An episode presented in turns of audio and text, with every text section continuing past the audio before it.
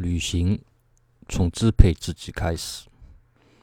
二零二零年的英剧《小鸟们》因为香艳的场景和对两性的探讨而成为话题。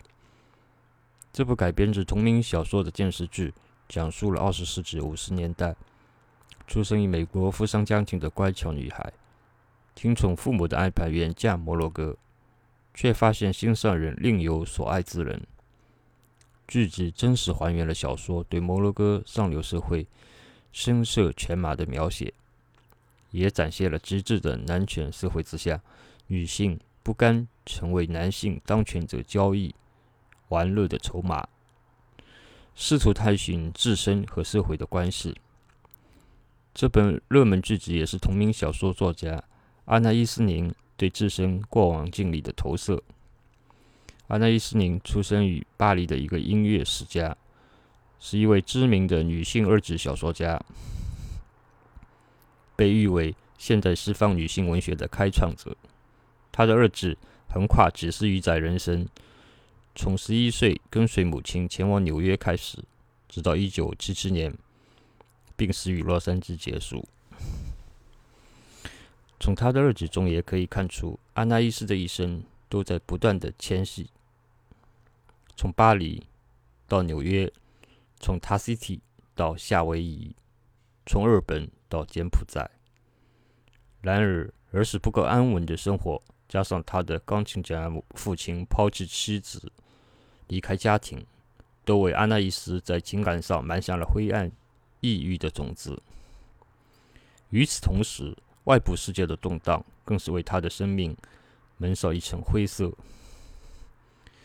一九三九年，当他从巴黎返回纽约时，他在日记里写道：“我甚至已经不敢相信，这个世界有哪怕只有一个角落能逃离战争的噩梦。”于是，安娜伊斯逐渐开始尝试用旅行来治愈自己的不安和分离的痛苦。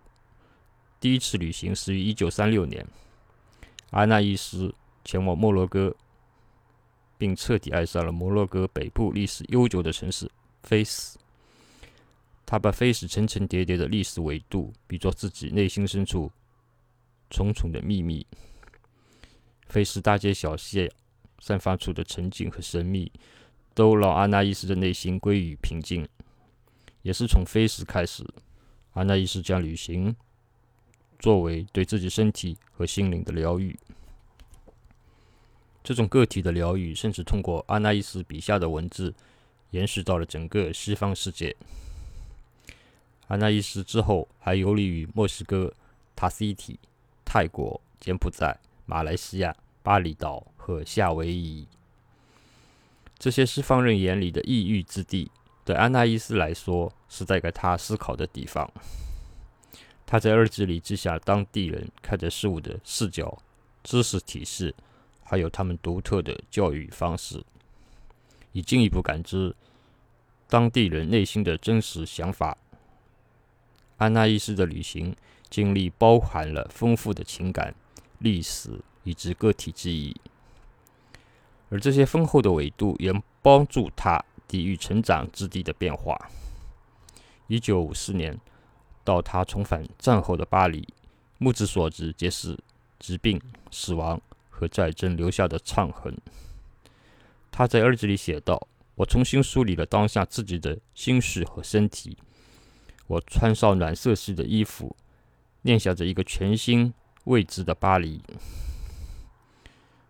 可以说，旅行不仅治愈了安娜一时的身心，也让他对战后世界的未来多了一些期待和信心。